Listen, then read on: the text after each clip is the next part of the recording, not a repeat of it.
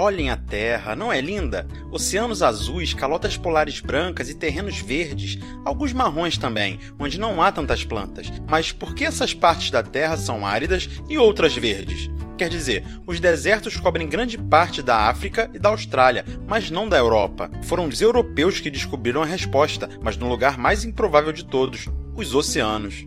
Ao navegar desde a Europa, os ventos alísios empurravam os barcos com força para o sudoeste do Equador, onde de repente os ventos cessavam. Estas eram as zonas de calmas equatoriais. Para os marinheiros, eram irritantes. Também inquietavam cientistas como Galileu, Kepler e Halley, que tinham teorias de por que o vento soprava até o sudoeste. Será porque o vento perseguia de alguma forma o Sol desde a manhã até a noite? Ou talvez tinha problemas para alcançar o solo girando debaixo dele? Em 1735, um advogado e meteorologista amador londrino chamado George Hadley teve uma ideia ainda mais brilhante que, por fim, ajudou a explicar não só os ventos do oceano, mas também por que nosso planeta tem florestas tropicais em um cinturão próximo ao Equador e desertos ao norte e ao sul deste. Hadley pensou que, como o Sol esquentava mais a Terra no Equador, o ar ao norte e ao sul deviam ser mais frios e, portanto, mais densos. Assim como o ar frio entra rapidamente através de uma porta aberta no inverno, o ar ao norte e ao sul do Equador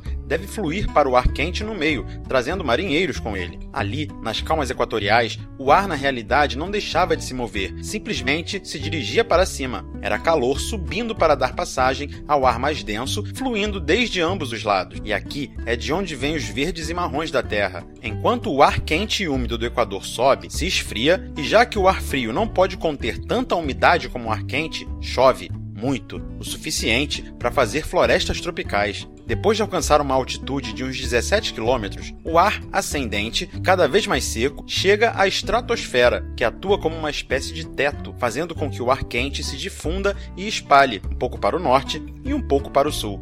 À medida que o ar sai do Equador, perde mais de sua umidade, tornando-se mais denso e um pouco mais frio, até que finalmente, já seco, ele afunda, criando os lugares áridos onde se encontram muitos dos famosos desertos do mundo. Esta gigante cinta transportadora atmosférica, oficialmente chamada de célula de Hadley, nos traz tanto florestas tropicais como desertos. Então, a localização dos verdes e marrons da Terra são cortesia de um montão de ar quente.